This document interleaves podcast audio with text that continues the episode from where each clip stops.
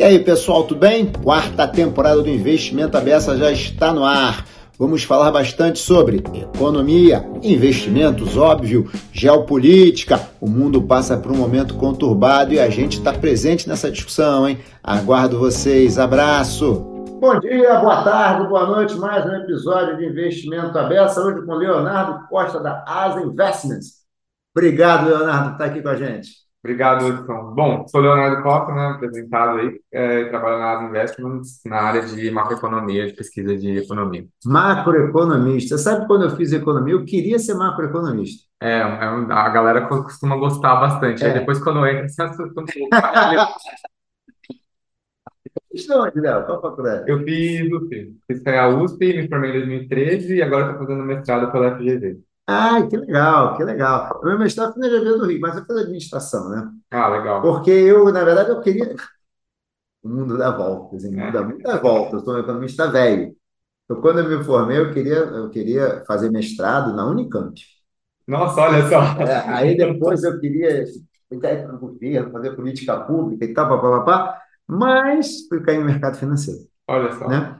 E aí depois acabei fazendo mestrado e doutorado em administração, né? E me desviei muito, continuo sendo militante da economia, mas não um macroeconomista. É, Meu mundo deu um pouco menos de voltas ainda, porque eu trabalhei a vida inteira em consultoria, né, de macroeconomia, e mais recentemente estou no mercado financeiro, agora vai completar três anos. Três anos, Três então. anos. Que bom, que bom. Parabéns, meu cara. Obrigado. Parabéns. Leonardo, vamos começar nosso bate-papo falando é um pouquinho o seguinte. Hoje em dia, a grande questão é fiscal. Como vai ficar o arcabouço fiscal brasileiro? Vai ter teto, não vai ter teto? Pensando um pouco em quem está nos assistindo, queria que você falasse um pouquinho dessa questão do teto e por que que isso é relevante. Porque tem uma dicotomia, não, dicotomia não vou nem a palavra, tá? Há uma discussão que me parece falta, falsa entre o social e a economia, né? Então, E aí, às vezes, vamos lá, o que que o fiscal é tão importante e como é que está o fiscal brasileiro?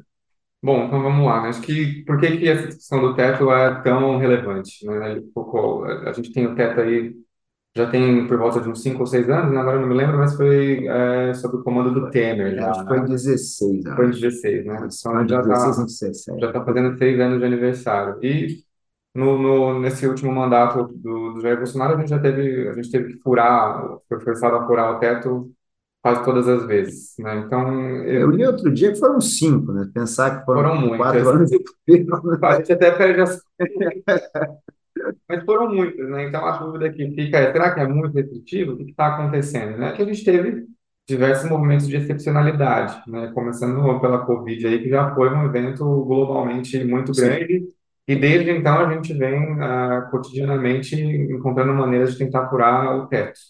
Né? O teto é uma medida que, ela, que ele tenta limitar a, a, a despesa, né? A- apenas a inflação. Então você não tem um reajuste ah, acima da inflação para a despesa. Só que é a despesa como um todo. Sendo que quando você olha por linha da despesa, né, por cada rúbrica ali, elas têm um crescimento diferente, não necessariamente igual à, à inflação. Então, o que acontece? As despesas obrigatórias, geralmente, geralmente elas avançam até um pouco mais do que a inflação. Então, você vai consumindo, né, e no Brasil a gente tem um volume de despesas obrigatórias gigante, Do tipo, previdência privada, ah, e mesmo servidor, ah, o próprio servidor tá, público. salário e aposentadoria do INSS. Exato. basicamente. Então, todos esses daí eles estão crescendo num ritmo até às vezes acima da inflação. Então, o que está fora disso, que é o que o governo pode usar para fazer investimentos ou, ou outras coisas do tipo, ele foi apertando ao longo do tempo, né? Então, essa, eh, essa restrição ficou cada vez mais explícita, né? Então, ah, e já na, na- disputa eleitoral que a gente teve eh, nesse ano, ambos os candidatos estavam dando direção, a direção, né, de que o teto, como a gente conhece ele, deixaria de existir. E aí, por que que o mercado está tão ansioso agora, né? né, Quando a gente vê uma fala que, que seja um pouco mais agressiva em relação ao arcabouço fiscal de, de algum político? Por que que tá, tá esse nervosismo todo? Porque o mercado quer saber, tá bom. A gente já sabia que o teto não ia existir mais como a gente conhece ele, mas o que que vai entrar no lugar? né? E o Tá. que a gente tem até agora não há nenhuma sinalização de que vai ter alguma coisa ah, no lugar. É, é, esses movimentos que a gente tem visto mais recentemente, eles são fortes, né? Mas eu acho que ainda não é nada que tenha sido, a- ainda não vimos nenhuma alteração ah, substancial a ponto de dizer que, de fato, ah, acabou o arcabouço fiscal brasileiro. Mas, de fato, a incerteza é uma coisa bastante problemática e eu acho que é isso que o mercado está tão nervoso. Mas a gente pensa assim, assim, quando a gente tem uma notícia, primeiro, 200 bilhões fora do teto, né? Eu particularmente tenho dificuldade de imaginar se, se tem um teto. Vamos fazer uma política de ter despesa fora do teto? Como faz teto, né? Porque se depois fazer excepcionalidade, essa é uma coisa mais séria. Mas 200 bilhões me parece um número assim. Assim Quanto mais ou menos isso é assim hoje? O tamanho do buraco que a gente tinha, 200 milhões, é um buraco muito maior do que a gente já tinha? Como é que é? Acho que a estratégia foi jogar para o alto. A estratégia foi jogar o máximo que, que, que eles imaginaram, conseguiram imaginar ali e ver o que eles vão conseguir. Até porque o Congresso ainda não é o Congresso eleito, né? Ainda Sim. é o Congresso ah, do, do governo vigente. Então, acho que a estratégia ah, foi mais ou menos essa: jogar o máximo que consegue e ver o que, que sai dali. Né? Ah, se você levar em consideração apenas as medidas de Bolsa Família, né, do Auxílio Brasil, que provavelmente vai voltar a ser Bolsa Família, com os 600 reais e com o adicional de 150 por, por filho, isso, isso tudo daria mais ou menos uns 105 bilhões, né? É No estimado ali, 600 ou a diferença? Do, do 400 para do 600? 400 por 600 Tá. mais os 150. 150, Isso. tá. Daria por volta de 105 bilhões de, de, de reais. Então, tem uma gordura aí de uns 90 bilhões, 95 bilhões, que é para tentar recompor outras rúbricas aí do governo, Ah, tentar passa uma meio, na minha cabeça, assim, passa meio, meio falta de seriedade, né? O compromisso era o 400 por 600 e o 150 que o Lula assumiu, né?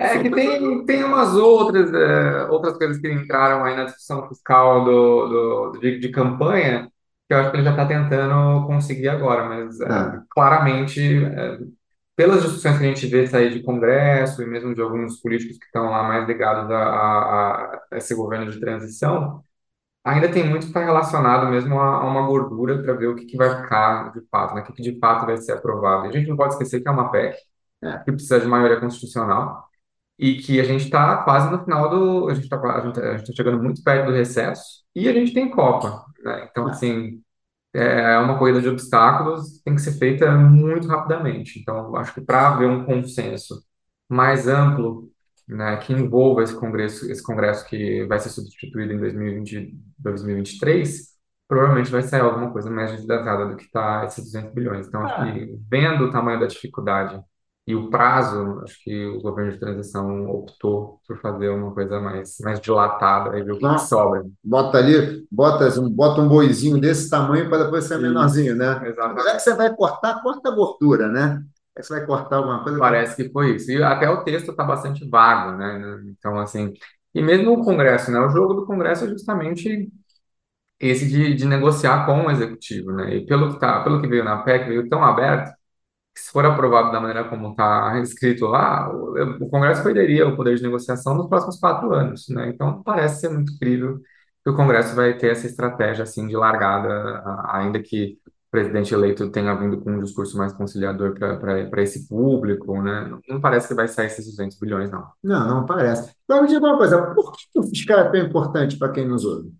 Porque aquela discussão, teve até a carta agora do Malan, do Malan, para dar o crédito tu baixa Malan e Armínio, né, e tal. E por que que é tão importante? Está, o social. Por quê? Por que que é tão importante? Porque ah, o, o governo brasileiro ele é financiado, né? Existem pessoas que, que financiam. Então, quando, ah, quando a gente que trabalha no mercado lê lá, ah, porque o mercado vai ficar nervosinho, dá até um pouco de tristeza, né? Porque o mercado é uma coisa muito ampla e, e não, você não consegue resumir o mercado em uma única figura, né? E falar, ah, ele é malzinho, ele é bonzinho. Não. Né? O governo ele precisa ser financiado e quem financia são os agentes de mercado. Né? Então, essa é a ideia. E quando o, governo bate na porta do mercado para pedir dinheiro para faz dívida, né? faz dívida, exatamente, é o processo de endividamento, né? E ele vai fazer eh, esse processo, o mercado olha para o credor, né? Imagina que você vai emprestar dinheiro para alguém. Você quer ser melhor a pessoa para Cara, qual você está emprestando, né? Você quer o saber cara vai me pagar quando você direito. vai me pagar, como é que você vai me pagar, quanto tempo, né? Você, você, você- qual é o seu trabalho, qual é a sua função. E aí, se o governo, de largada, já, já sinaliza que ele está sendo displicente com, com o fiscal, o emprestador ele não vai querer emprestar a taxas mais baixas, né? Ele vai colocar uma taxa mais alta e aí, para questões de dinâmica de dívida, tem muitas implicações, porque as variáveis macroeconômicas que estão implicadas nesse processo de endividamento, elas vão se deteriorando, né? E aí o processo fica cada vez mais duro de você conseguir uh, se endividar, né? E eu acho que é como o texto que o Baixa, o Armínio e o Malan escreveram é extremamente lúcido nesse, nesse, nesse quesito, né? O governo é, é uma relação de, de, de não diria amizade assim entre o mercado e o, e o, e o governo, mas assim é, é, essa ideia de financiamento da dívida e de, de, de, de esse processo, né, de, de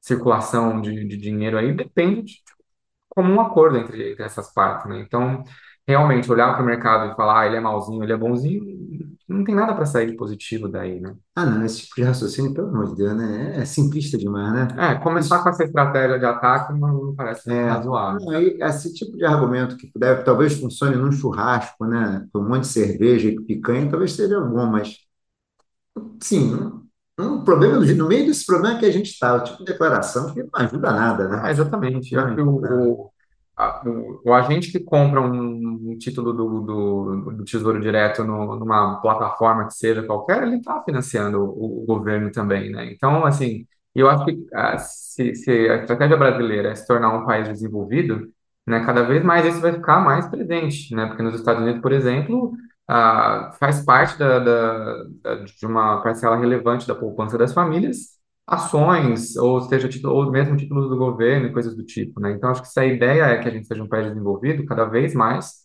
ah, a população no geral vai ter acesso a títulos do governo e vai ser, vão ser os próprios agentes de mercado, Sim, né? Então, sim. assim, é, um esforço de, de entendimento seria tornar o mercado mais conhecido e, e não caracterizar ele como, como isso de mal ou bom, né? Não, nada a ver, né? E nessa situação, o que você acha que os juros brasileiros têm uma, uma aposta muito grande de que já no segundo trimestre ou terceiro trimestre talvez começasse a cair. Como é que fica o cenário? Porque isso também penaliza as pessoas, né? As pessoas estão com crédito caro, né? É, A gente está achando que as pessoas realmente usam crédito para consumir. Taxa de juros alta, prestação mais alta. Sim, é complicado, né? Tanto que quando a gente olha, até dando um passo adiante, mas quando a gente volta, essa taxa de juros elevada provavelmente é o que vai trazer desaceleração da economia no ano que vem. Mas, é, dando um, um passo anterior para a sua pergunta, ah, o que que a gente observa, né? Ah, taxa de juros. Me perdi aqui, vamos lá. Taxa de juros ela vai subir, vai ficar igual, vai cair quando? Tá- Parece que a partir do momento que a gente está aqui, a taxa de juros vai estender. Sim, então, aí o problema, qual, onde está o problema, né? Dada essa incerteza fiscal, fica essa dúvida de o quanto a gente vai conseguir ver essa taxa Selic cair no ano que vem, né? Uhum. Atualmente, qual é o cenário que a gente vê é, de juros, né? A gente está vendo uma desaceleração da inflação de curto prazo, né? Isso é notável. No terceiro trimestre, a gente teve toda uma queda de combustíveis e desoneração de ICMS que ajudou bastante. Mas mesmo olhando para os itens que são mais sensíveis à política monetária, que é o caso dos serviços, é, especialmente os serviços, né, eles já estão começando a fazer, é, já estão começando a desacelerar. A situação que bateu, até, desculpa, vai Não, vai perguntar, lá. essa vai ter que perguntar, vai. A situação que vai pique agora, né? Inesperado, né?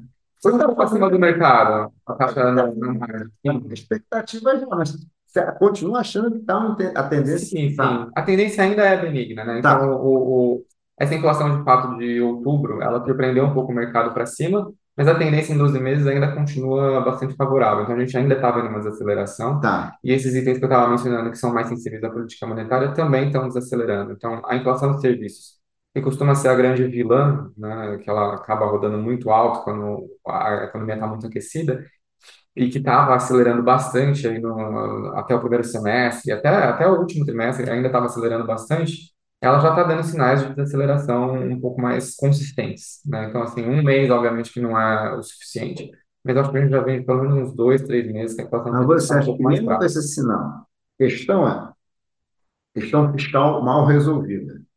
A inflação está cedendo. O Banco Central vai ter conforto para baixar a taxa de juros? Aí que dá, aí que vem a dificuldade, né? Então, se a gente A gente pode relacionar com a inflação, com o juro real mais alto ainda. Sim. Se a gente continuar com essa discussão fiscal mal endereçada, provavelmente isso vai acender os sinais de alerta no Banco Central, né? Até o Roberto Campos falou ah, hoje na É, ele um deu evento. um referendo, não, mas deu ali uma, uma avalizada na carta. Exatamente, né? Porque qual que é a ideia, né? Por que que o juros está tão alto? Porque a inflação está rodando muito alta, então você tem que trazer uma desaceleração para devolver a inflação de volta para a meta. E aí, nesse intervalo, nesse meio caminho, ah, o juro tem que ir acima do juro neutro, né? Que a gente imagina que O juro neutro, é- expliquei o que é juro o que é o neutro. juro neutro? né? A gente tem a taxa de juros, tem a inflação. Entre esses dois está o juro neutro, né? Essa diferença é, é, é o juro neutro. Então, se você tem a Selic acima do juro neutro, você está atuando para diminuir, as- colocar uma desaceleração na atividade econômica e trazer a inflação para baixo.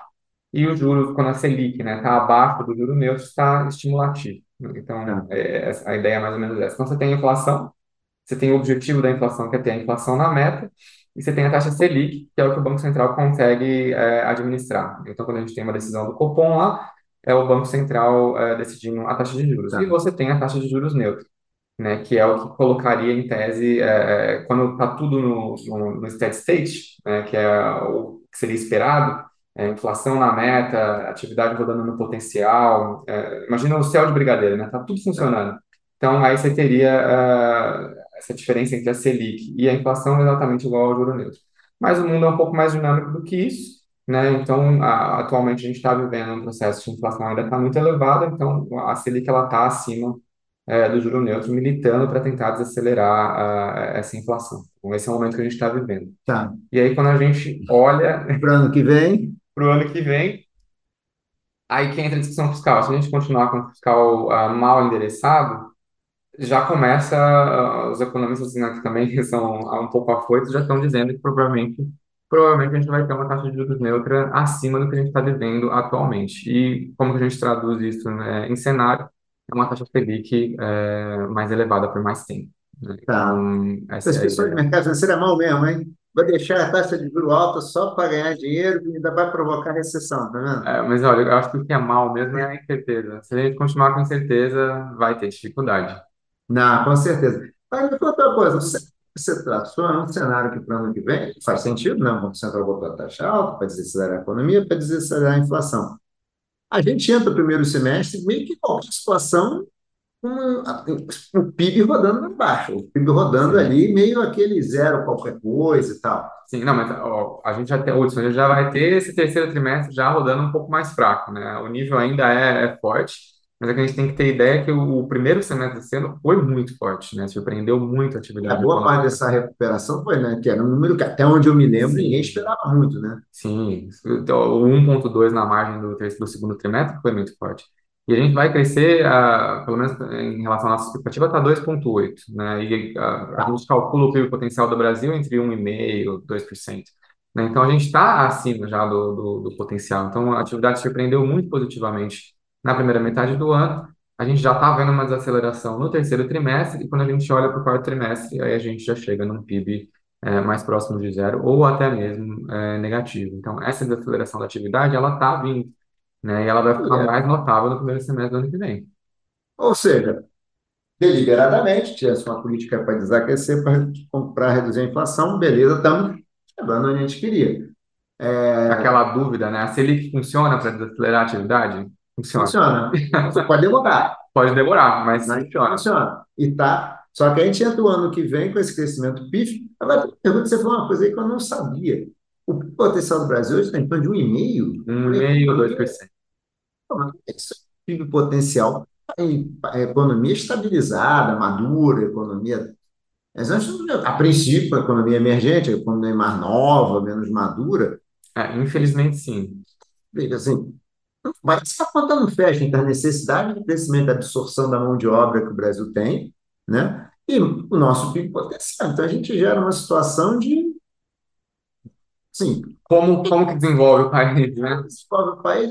E eu consigo até usar uma pergunta antes dessa, porque essa, essa pergunta, como desenvolve o país, é um negócio quase filosófico, né? Sim, com certeza. A questão é, tem tanto, em que o Brasil tem esse PIB potencial 3%, 3,5%, e tanto. Você tem alguma explicação, assim, alguns fatores que podem explicar isso? Eu acho que fatores estruturais estão postos, né? Que é o envelhecimento da nossa população. Então, o bônus demográfico, ele está passando. né? Então, cada vez mais a gente vê que a taxa de natalidade caiu bastante e a gente está, a, idade média, né, do brasileiro, ela está subindo, né? Então, isso está acontecendo e, infelizmente, isso tira, de fato, é, PIB potencial. E além disso, são as reformas estruturais que não avançaram, né? Então a gente teve algumas décadas aí de bastante turbulência política, mesmo a Covid que atrapalhou bastante. Então, uh, reformas estruturais que, po que possam trazer né, uma, a produtividade do brasileiro, elevar a produtividade do brasileiro, também ainda não vieram, né? Mesmo políticas como educação, várias delas ficaram travadas ou até mesmo recuaram na pandemia, né? Então, as medidas que a gente olha que poderiam sustentar um crescimento uh, potencial mais forte, elas não, não, se manifestaram, não aconteceram. Estamos ficando um país. É, alguém falou essa frase que é interessante. Um ficamos velhos antes de ficar ricos, né? E pelo jeito também ficamos mal educados antes de, também de ficar ricos e tudo mais, né? Agora, a questão é, falando sobre reformas, então aproveitar que acho que esse é um tema. Quais são as reformas? Acho que as principais até apareceram, né, meio que de lado, lateralmente ali na, na, na, na disputa eleitoral. É, é, se falou do Brasil, né? né? Se falou de uma série de coisas que as pessoas ah, falou de hábitos das pessoas e tal. Falou-se de religião, mas o Brasil. Foi conturbado, né? Foi um processo conturbado. É. Mas acho que as principais acho que estão em discussão e estão aparecendo aí é a reforma tributária. Tá. Né? Essa é uma delas. E Essa é bastante interessante. Vira, né? Você Não, e quando você conversa com qualquer empresário, né? você sai desse mundo mais acadêmico que a gente vive e vai conversar com um empresário, é, é, realmente muito difícil entender como que funciona a taxação, como que você paga o imposto, onde você abate, é, uma, é um bastante complexo. Né? Então, eu acho que primeiro é, essa daí tem também uma reforma administrativa para tentar dar um pouco mais de, de potencialidade aí para o funcionalismo público, que eu me lembro agora essas duas são custo também, né, Léo? São de também. Gente, quando eu olho, tem um estudo do BID que saiu alguns anos atrás, na época que o Joaquim Levin era ministro ainda, que mostra basicamente os gastos públicos brasileiros comparando com outros países e mais produtividade, eficiência, assustador, né? É assustadora. Assim, é um país é uma, é, um, é uma gestão cara e ineficiente. É, exatamente. Em, em, relação ao que outros países é, têm né, de funcionalismo público, se a gente pegar métricas como em relação ao, ao PIB, né, o percentual do PIB, o Brasil gasta bastante né, com, com funcionalismo. Então, se for para gastar tanto assim, né, aí é uma questão de, de, de alocação de recursos mesmo. Né? Dado que estamos gastando tanto, como a gente cons consegue é, extrair o melhor é, desse gasto. Né? Então, acho que a reforma, talvez uma reforma que, que seja de qualidade nessa, nessa, nessa questão, pode trazer algum tipo de produtividade maior aí do, desse servidor, algo nesse sentido. E tem também a abertura econômica. Né? Você falou três coisas aí que, assim, sinceramente, eu, com todos os meus anos aqui, isso é difícil. Ad... Tributário. Tributário. Tributária tem um problema sério. Quem, quem perde? É, exatamente. É uma distribuição de ganhos e perdas, né? Administrativa, bem, é a base de apoio séria do governo Sim. atual, né? E a outra que você falou agora aí, abertura econômica. Abertura econômica. Fala um pouco dessa. Essa acho que assim, quando a gente compara uh, também em relação ao PIB, a gente pega quanto que o Brasil exporta e importa, o potencial ainda é baixo, né? Então a gente ainda está importando exportando um pouco em relação ao PIB quando você compara países que são desenvolvidos como Estados Unidos, União Europeia, Japão. Né? Então Uh, o ideal seria a gente abrir mais, passar a importar mais também e tentar conseguir exportar mais. mais exatamente. Né? É, eu não vejo com maus olhos nós sermos exportadores de commodities. Né? Tem países que fazem isso e se dão bem. A Austrália faz isso também. Então, assim, acho que o, o problema, tem muito economista que culpa, né? Fala, ah, a gente só exporta commodities, não exporta, não exporta produtos tecnológicos. Você é jovem, meu cara. Quando eu fiz economia há muitos anos atrás, quase 40 anos atrás, era assim, o país tinha que industrializar.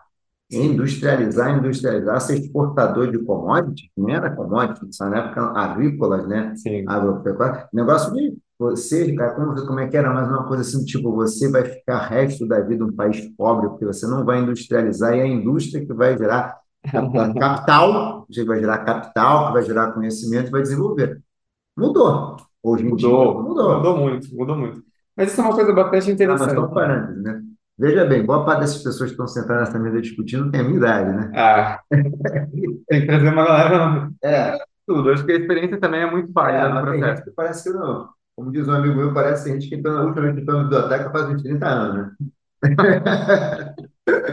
vai, vai, vai. Mas nesse processo do, do, das commodities, eu acho que é algo bastante interessante, porque É, quando a gente vai pro, pro campo, assim, eu, eu sou novo, mas eu tenho, eu gosto de assistir TV rural, assim, sabe? Eu sou do interior, então eu, eu, eu- tenho essa experiência. Mas se você vai pro, pro interior, assim, você vê o nível de tecnologia que, que as fazendas estão tendo hoje em dia, é assustador, assim, sabe? De drones para ajudar, e essa, fer- ferramentas que auxiliam a tentar descobrir um pouco melhor do clima, né, coisas do tipo. Mesmo o acesso à internet é uma coisa assim que cada vez mais facilitada, né, no, no interior de São Paulo, não só de São Paulo, centro-oeste, para onde quer que você vá aí no, no, no interiorzão do Brasil, a tecnologia ela está chegando, né? Então, dizer que a produção de soja ela não é tecnológica hoje em dia, acho que é uma falácia, né? Então, assim, somos um exportador de commodities, tudo bem, mas assim, é, um- é um processo que envolve muita tecnologia também, né? Então, é, que ele gera muito efeito também. gera muitos outros efeitos além disso, né? Então, acho que não olho, não vejo com maus olhos o Brasil ser um exportador de commodities, mas se vamos ser bons nisso, até a tecnologia da Embrapa, né? É Algo assim que é celebrado globalmente, não é uma coisa meramente corriqueira. Então, é, nesse processo de, de exportador de commodities, tem muito de tecnologia que está envolvida no processo também. Então, é, se a gente trouxer uma abertura para isso, mais tecnologia, incentivar mais esse tipo de coisa, acho que é, é, é um tipo de reforma estrutural que pode trazer mais crescimento para o Brasil, sim. Ah, interessante, é, o Brasil é economia fechada, né? Sempre foi, né? Sempre vi que o Brasil é meio que o gigante ali, é o gigante do Atlântico Sul ali, né? O gigantão ali, meio que tentou, meio, ah, eu resolvo, deixa comigo. Meio grandão aqui e tal, vão ter que conversar comigo, não sei. É alguma coisa assim que a gente não... É uma economia muito fechada para o tamanho, né? É, Nosso e é país. interessante essa experiência, porque, ah, de falar da, da, da questão da indústria, né? Porque hoje em dia, eu até estava conversando com alguns amigos sobre isso, eh, de que essa ideia do sindical saiu, né? Porque antes a gente tinha essa ideia de que, ah, para você ascender socialmente, talvez tenha que ir para a indústria, trabalhar numa metalúrgica, né? E porque Certo. lá o salário, a indústria vai te pagar um salário mais alto, né? E hoje em dia a gente vê que eh, o, o que que os jovens estão querendo, né? É ter uma carreira de blogueiro de sucesso né, que é onde você consegue ter algum tipo de evidência e de, de ascensão, né? Até estava vendo alguns exemplos no, mesmo de contas famosas no Twitter que acabaram se envolvendo nessa questão de política e, e ganharam de notori- notoriedade, né? Tem um caso de um menino que trabalhava num stand da, de uma dessas operadoras de telefonia e ele falou que tinha muito tempo livre e começou a fazer uma rede de fofocas no, no Twitter. E a partir daí ele eh, começou a ganhar mais e mais seguidores e hoje em dia, assim, virou uma agência de notícias dentro do Twitter. Então, assim, a maneira como que as coisas estão escalando hoje é realmente muito mais voltada para serviços e a indústria, ela acabou perdendo um pouco o espaço, né? Então, acho que a gente tem que sair um pouco dessa mentalidade, eh, do, do- de organização sindical e algo para algo e, e mudar para essa questão de, de redes mesmo, né? Que é onde tá, onde as pessoas estão se Não. desenvolvendo. É, tem um, um pós-capitalismo aí, né? Tem um, um pós-capitalismo, talvez seja o melhor termo, vai. Mas é, hoje não é mais aquele capitalismo industrial, né? O capitalismo industrial que a gente leu ali e tal, papá. É assim, está ficando para trás. É o que você falou, hoje é serviço, é conhecimento, né? Na internet, né? Internet, é conhecimento, novas fontes de energia, ESG, que hoje em dia também gera, né? Ou seja, o Brasil agora, Lula foi na COP e parece que uma das grandes portas nossa é abrir a economia, inclusive para investimentos ESG, né? Exato. Receber capitais aqui para ajudar, financiar projetos para melhorar a floresta, melhorar o clima, não sei o que e tal, né? Deixa eu te fazer uma pergunta. Clima político para o ano que vem, o que que você acha? Congresso mais conservador ou um governo mais à esquerda? Está cada dia mais, mais difícil separar muito, mas como é que você acha? Vai ser tenso ou vai, até, vai ser até bom? Ó, vou te falar. atenção positiva.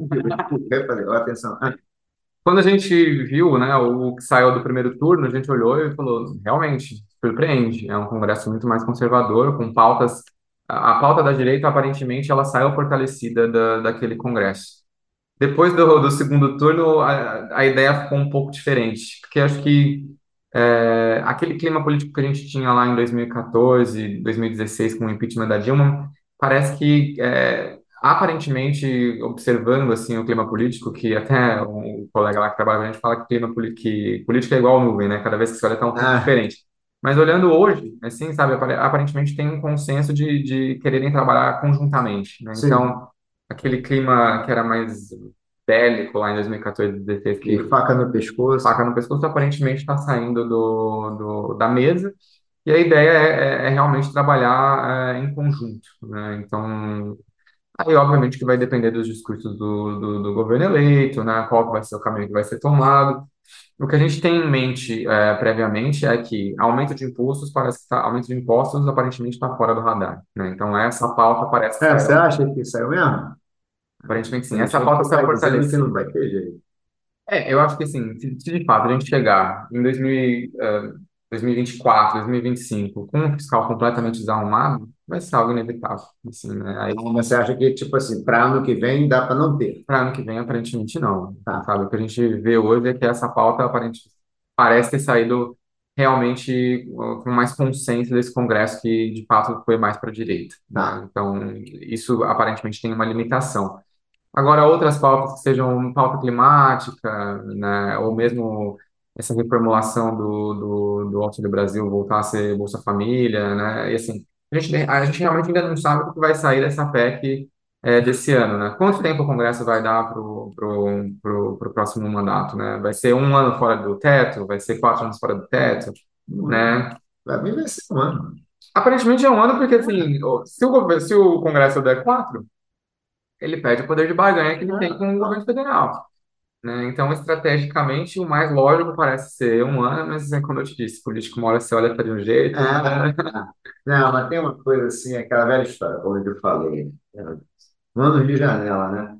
Sim, ao que tudo indica é um ano, porque o balcãozinho de negócio tem que abrir todo ano, tem que abrir Sim, o balcãozinho de negócio no início do ano, fazer os negocinhos, no final do ano a gente fecha o lojinha para recesso, mas já vai sinalizando, ó, para ano que vem a gente tem que negociar isso, tem exatamente. que negociar isso, tem que negociar isso.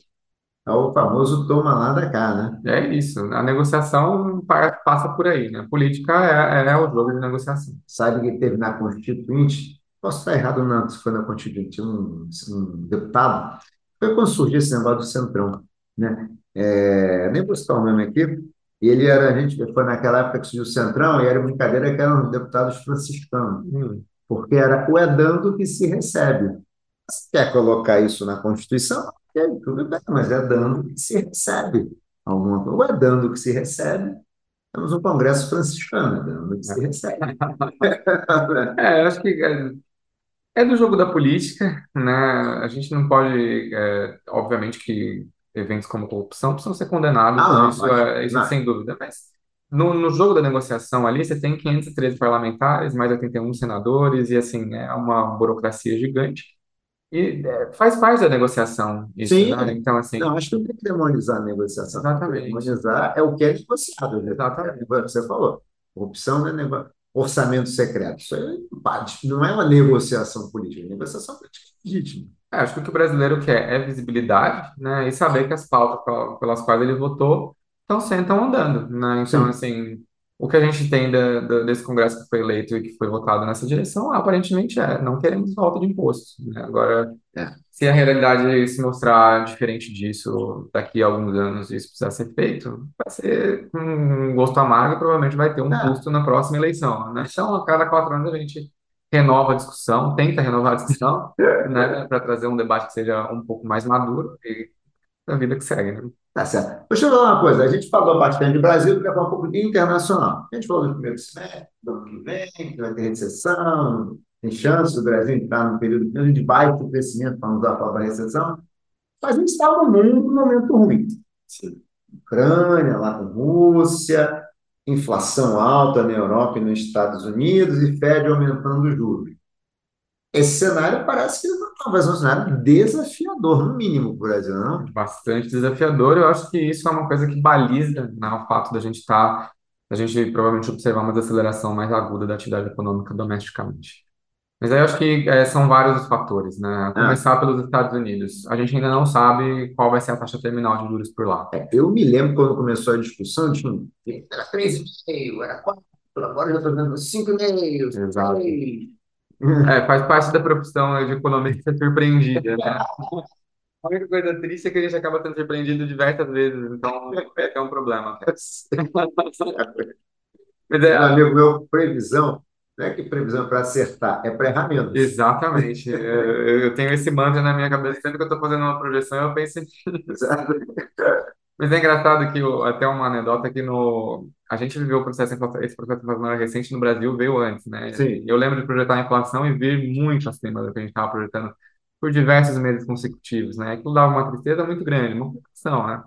E os Estados Unidos acabaram vivendo isso esse ano, né? Então, assim, eu olhei e falei assim, agora os desenvolvidos estão entendendo como é que funciona. Você surpreende pela inflação. Então, mas é isso, né? Eles foram surpreendidos muito ao longo desse ano, né? E lá é a mesma coisa. A inflação, enquanto a gente já está observando os efeitos da política monetária aparecendo aqui, né? Lá eles ainda não, não tiveram essa benesse, né? Então, Tá, é que começou lá para maio, abril, lá. né? Exatamente. Então, a É. inflação de serviços deles ainda está muito alta e ainda acaba- ah, tem surpreendido positivamente. O mês de outubro foi um pouco mais fraco, mas a dinâmica ainda está bastante problemática por lá, né? Então, Ou seja, né, embora outubro tenha sido um meio mais fraco, Sim. nada indica que a coisa. Não está que nem Brasil, Não, já, você não consegue dizer, ó, já vejo.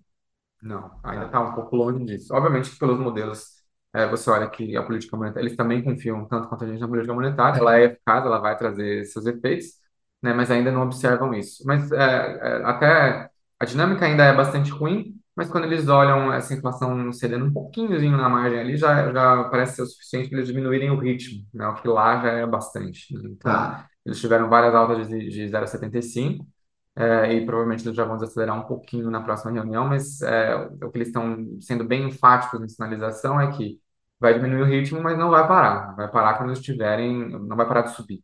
tá, É, a gente vai parar quando a gente tiver, de fato, ah, mais consistência para dizer que a inflação está desacelerando e que a política monetária está sendo eficiente, é, que o nível que a gente está chegando está sendo eficiente para conter, né, essa tá. inflação. Você acha que é meio que trocando, de repente, é, taxas menores por um prazo maior?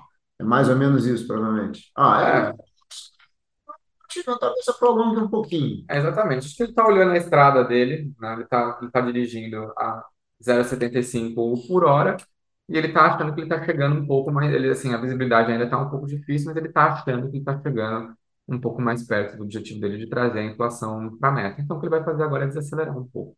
né? Tá, Mas, assim, como ele ainda não consegue ver é, plenamente essa desaceleração acontecendo, ele ainda vai continuar numa, numa velocidade ainda alta e ainda sem dizer qual é o- a taxa terminal. né? É, eu me lembro que, no, eu não sei se você tem essas informações, mas eu me lembro de algumas pessoas que diziam que se o juro americano chegar a 5, 5,5, os Estados Unidos entram em recessão claramente, inclusive com possibilidade de quebra de empresas, não sei o quê. Eu não tenho noção, você sabe se assim, 5,5 realmente é um nível que para a economia americana hoje cria realmente recessão?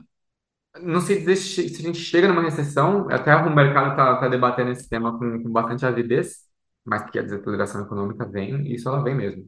Já vê nos últimos dados, né, mesmo os dados do mercado de trabalho, o ritmo ainda é muito forte, mas já com desaceleração, né? E aí, eh, vários modelos probabilísticos tentando indicar se tem recessão ou não, né? Alguns bancos que são mais renomados aí dizem que uma recessão leve pode, pode acontecer já no ano que vem, né? Acho que a direção está para essa, né? Pra Até essa. porque o que o Fed tem dito é, eu vou continuar subindo até eu ter certeza que eu vou trazer a inflação para baixo. Então, assim, se, se a gente for olhar o risco de juros é para ter para cima, né? E o risco de atividade continua sendo para baixo. Europa no, no mesmo, no mesmo, no mesmo passo. No mesmo, no mesmo ritmo, com o agravante que eles têm uma guerra no continente, né? Então, a guerra na Ucrânia traz um pouco mais de materialidade para essa recessão que eles vão enfrentar no ano que vem. né? Então, é, todo esse problema do gás, né, traz um adicional bastante preocupante para É que a inflação parece estar mais, parece, a impressão é que está mais pressionada que a americana, né? Sim, porque o, o gás teve um, um aumento ab- absurdo, né, no, no continente. Então, isso daí acabou afetando a inflação de lá também.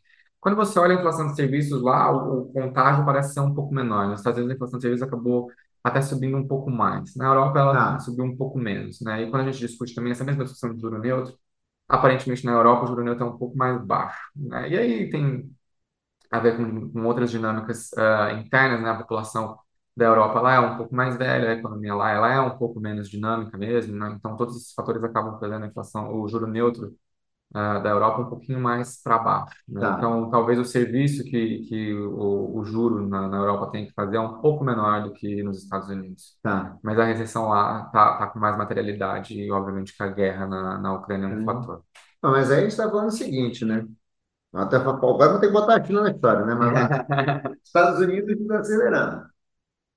Europa desacelerando. China, A China é um risco e o problema deles é Covid, né? Então, aqui a gente já está discutindo ah, vacinas bivalentes, né? Vamos ter vacina bivalente, não tem? Que na Europa, nos Estados Unidos já estão aplicando, eles já reformularam, já tem cobertura para Ômicron, né? hum, Lá na China ainda não, né? Então, eh, eles ainda estão é que é a mesma tecnologia da é a mesma né, tecnologia. tecnologia que a gente usou na, na Coronavac. Isso. Coronavac. Agora, todos os seus Sim, especialistas, né? RI, o eles exato. estão com a tecnologia mais antiga. Teve um, teve um ganho de capital humano aí, né? Mas a China até avançou em algumas novas tecnologias de, de vacina, mas, ah, por exemplo, o que aconteceu em Hong Kong é bem emblemático. Agora, eu não lembro- a gente já está em três anos de pandemia, que até me esqueci, mas teve uma onda muito forte de Covid em Hong Kong, com uma taxa de mortalidade muito elevada. E diferente daqui, lá a população mais idosa optou por não se vacinar. E são Hum? justamente os mais vulneráveis. Né? Então, quando você quebra, ah, por faixa populacional, a China como um todo, a população mais vacinada é a população mais jovem e os mais velhos são os menos vacinados, né? Seja com duas, três ou quatro doses, seja, né? Porque aparentemente a população mais idosa lá tem uma certa, um certo receio é, da vacina maior. Características de China que são bastante diferentes da- das demais, né? Tá. Então existe esse risco, existe esse problema. E, assim, ah, o, o Xi Jinping estava passando por um processo de recondução, né? A primeira vez em um bom tempo que um mandatário lá consegue um terceiro mandato. Então tinha essa dificuldade para ele poder. Que a política de zero Covid realmente é, é uma questão na China, né? E É, isso porque eles param tudo, né? Tem- param tudo. E a cadeia produtiva que depende daquilo. Exato. E isso vem, isso daí que traduz como aceleração da atividade econômica, que para eles é, é bastante importante. Né? Então, passado esse, esse, essa, essa questão eleitoral, essa questão política na China, eh, voltou-se novamente a discutir a política de, de zero Covid. Né? E aí, eh, como que vai lidar com isso? Vai tirar ela, não vai tirar? Ah, discutir no sentido de tal, de reformular. de Tá, reformular, tá. né? E assim, é, existe uma pressão muito grande doméstica para que é, para que essa política acabe, né? Porque as pessoas querem retomar a mobilidade. Contudo, é, dado que eles não tiveram infecção natural, ao mesmo tempo que você simplesmente abrir mão disso completamente, existe um risco de você ter uma onda muito forte, de ter uma mortalidade muito elevada, né? Então a China parece que ela está vivendo um mundo à parte de, de Covid, né? é. Enquanto aqui no Brasil a gente ouve é, falar de novas ondas, mas a gente não, não tem uma preocupação tão grande, porque uma grande parte da população está vacinada com duas doses, né? Até seria importante que as pessoas fossem buscar a terceira e quarta Pois dose, é, né? é. Eu Importante já nem sei se foi para a terceira ou a quarta, mas eu- o que eu podia, eu já tomei. Exato, mas é é importante reforçar, né? Que, a gente teve esse movimento. Então a gente houve essas notícias de, de, de crescimento de casos no Brasil. Ficamos preocupados, contudo, a gente sabe que eh, estamos vacinados, então o risco é um pouco menor, né? Agora, lá na China, a, a questão é um pouco diferente, porque eles não, não tiveram eh, esse tipo de experiência que a gente teve aqui, né? Então, a Covid lá ainda é um risco bastante grande, e a ver se, se essa política de zero Covid vai cair ou não vai cair. Então, se ela não cair, provavelmente novas ondas vão aparecer, e novos lockdowns vão aparecer. Então, é um risco para a atividade lá. Quando a gente olha para o horizonte 2000 de 2023, começo de 2023, é, é exatamente isso, né? Eles estão flexibilizando essa política de zero Covid, mas ela ainda é bastante restrita, né? Então, se vierem novas ondas e novos movimentos de lockdown, provavelmente a atividade da China também para baixo, o que é desfavorável para a gente, especialmente na parte de commodities, que a gente exporta bastante para eles, né? Então, é outro risco. Porque está sendo o mundo parou. Assim, estamos na expectativa que 80% do PIB do mundo, deve ser por aí, eu imagino, está caminhando num ritmo lento e talvez prometendo uma, uma de ser menor. maior. É mais ou menos isso. A China, não sei se quanto você estuda a China, mas uma curiosidade essa questão de, do alto endividamento, né? Tem o setor é, de construção, que mexe, Evergreen vai Parece que era ali uma questão ali de, vou chamar de bolha, mas uma- algo mal resolvido em relação ao endividamento das empresas, que pode estourar também. Sei que você estuda esse assunto, você tem alguma. Olha, é uma questão que eles lidam há bastante tempo, não é de hoje, né? E, mas aparentemente o que o governo tem feito é o possível para resgatar, né? Até teve um movimento ah, nesse segundo mandato do, do Xi, que acabou Hum, recentemente, de deixar mesmo algumas empresas ah, potencialmente quebrar, e a, a estratégia é mirar, ah, até porque é é uma reformulação dentro do partido mesmo, né? De que eles estão olhando e falando. Tudo bem, o setor produtivo cresceu bastante, mas a gente está vivendo um país que a desigualdade aumentou bastante também. Então, o foco seria sair, talvez, desse desenvolvimento de grandes conglomerados, não, não sair completamente, né? Mas é, tirar um pouco o, o foco disso e levar para a questão da, da igualdade da, entre, entre a, a população como um todo. Ou menor desigualdade, né? Ou é, Militar pela diminuição da desigualdade, né? Então, não che- chegou até um movimento desses, né? A gente viu algumas empresas de fato quebrarem lá, né? Mas eu acho que dado que você está vivendo uma desaceleração econômica maior e tem o potencial de ser ainda maior por conta dessas dificuldades que você está tendo com o Covid, eu acho que eles não vão largar a mão da- dessas empresas assim abruptamente é, com, com esse cenário mais difícil assim, né? Acho que talvez seja uma transição para para alguns anos aí, não não para ser feito no, no próximo semestre. Ah, não, a boa regra é você não compra duas brigas ao mesmo tempo. Não mesmo, Uma com a. Covid e a outra com os conglomerados. né? Exatamente. É cada vez, né? Vamos devagar. Vamos devagar, Melhor. um problema de cada vez, não precisa de todos. Eu não estou indo aqui para o final, então só queria assim, é, você sabe, né? A gente sempre sabe, falar, "Ah, tem um prazo, a gente sabe disso, não pode estender muito o podcast, mais ou menos a tua percepção para quando a gente pensa Brasil e mundo para o ano que vem, a gente assim, é um cenário que caminha para a recessão, mas a gente está falando de uma recessão forte, com muito desemprego, com muito aumento de desigualdade e algo muito duradouro, ou estamos falando de alguma coisa mais de curto prazo, até melhor, estamos pensando em alguma coisa de mais de curto prazo, ah, ano que vem é um ajuste. Ou estamos entrando num ciclo agora de mais de baixo mesmo, ficar um tempo agora aí penando até voltar. Olha, a minha percepção, obviamente, que o fiscal é um risco. Então, isso, daqui a uns dois, três meses, a gente pode conversar de novo. Mas acho que se a gente conseguir passar um bom endereçamento fiscal, algo que, que mostre para gente que a dinâmica da dívida não é explosiva, para mim, aparentemente, é algo um pouco mais temporário.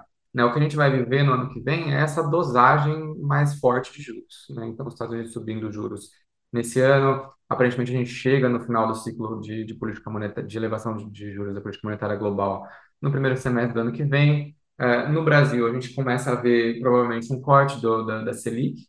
Então, ah, eu acho que no ano que vem essa desaceleração ainda está muito calcada mesmo nessa dose de juros eh, mais elevada que a gente viveu recentemente para ajudar a controlar a inflação. E aí, passando 2023, você endereçando essa questão da inflação, devolvendo ela para a meta, né, e podendo voltar a cortar juros, imagino que a gente volta a ter atividade voltando a crescer lá em 2024, 2025. né? Então, até quando a gente olha, né, o cenário macro- macroeconômico, não parece ser tão, é, obviamente que é desafiador, né? Você viver um período de, de recessão econômica que provavelmente vai ter aumento do desemprego, tudo isso vai afetar. Mas quando você olha para um, um horizonte mais médio, né, você vê que o Banco Central está fazendo o trabalho dele, está aparecendo na inflação, então você vai chegar no ano que vem com um cenário mais nítido da, da- dessa desaceleração, com o Banco Central podendo cortar a taxa de juros. né? Então, assim, a gente sabe que, que vai ser um período complicado, desafiador no ano que vem, mas quando você olha adiante, inflação na meta é, é- é- é- não tem nada melhor do que inflação na meta, né? Então, Assim, é, milita pela igualdade, milita por, pela igualdade econômica, né? A- a- Favorece a todos, então, para ambiente de negócios, para aumento da, produ- pro- da produtividade, são fatores positivos, né? Então, assim, olhando no, no curto prazo, obviamente, é desafiador, mas no médio prazo parece ser mais favorável. Obviamente que tirando a questão fiscal Certo. do radar. Se for passar no semestre do ano que vem, se a gente já está o convite aqui, você vem para cá. Fechado. Se a gente tiver o fiscal controlado, você acha que a gente, ano que vem é um ajuste? É uma No ajuda. 23 a gente volta. E se tivermos reformas, a gente pode até, quem sabe, sair desse PIB potencial de 1,5, que é meio ridículo num país jovem, que no Brasil, né? Talvez a gente consiga passar para 2,5, que talvez seja um PIB que talvez dê para acomodar a necessidade de absorção de mão de obra brasileira, crescimento, aumento de produtividade, coisa do tipo, né? É, a gente está precisando entrar num ciclo de. Eu estava outro dia é, falando com meus alunos de pós-graduação, tem ali uns com 30 anos, tá? A gente, quem tem, quem entrou, nesse- pessoas que entraram no mercado de trabalho em 2016, 2017, pessoas nunca viram esse país é, crescendo. Quem comentou no mercado de trabalho há pelo menos sete anos nunca viu o Brasil, um- uma, só pegou o Brasil em pasmaceiro. Turbulência. Só, só. É uma sete queda muito grande da Covid, depois quando volta. Mas não ser esse país crescendo dois, dois e meio, criando emprego, aumentando produtividade. só conhece desemprego, desemprego, recessão ou estagnação, né? Vamos ver. Então, acho que tomara. Eu torço para você estar certo. Estou otimista. É, tá certo. Leonardo, acho que é isso. Queria te agradecer muito por vir aqui, tá? E já fica o convite aqui para nossa primeiro semestre do ano que vem. Eu que agradeço, Hudson. Estou disponível aí. Obrigado, meu caro. Obrigado. Obrigadão. Gente, mais um, mais um episódio aqui do Investimento Aberto, hoje com o Leonardo Corte da Asa Investments. Muito obrigado e obrigado mais uma vez, Leonardo.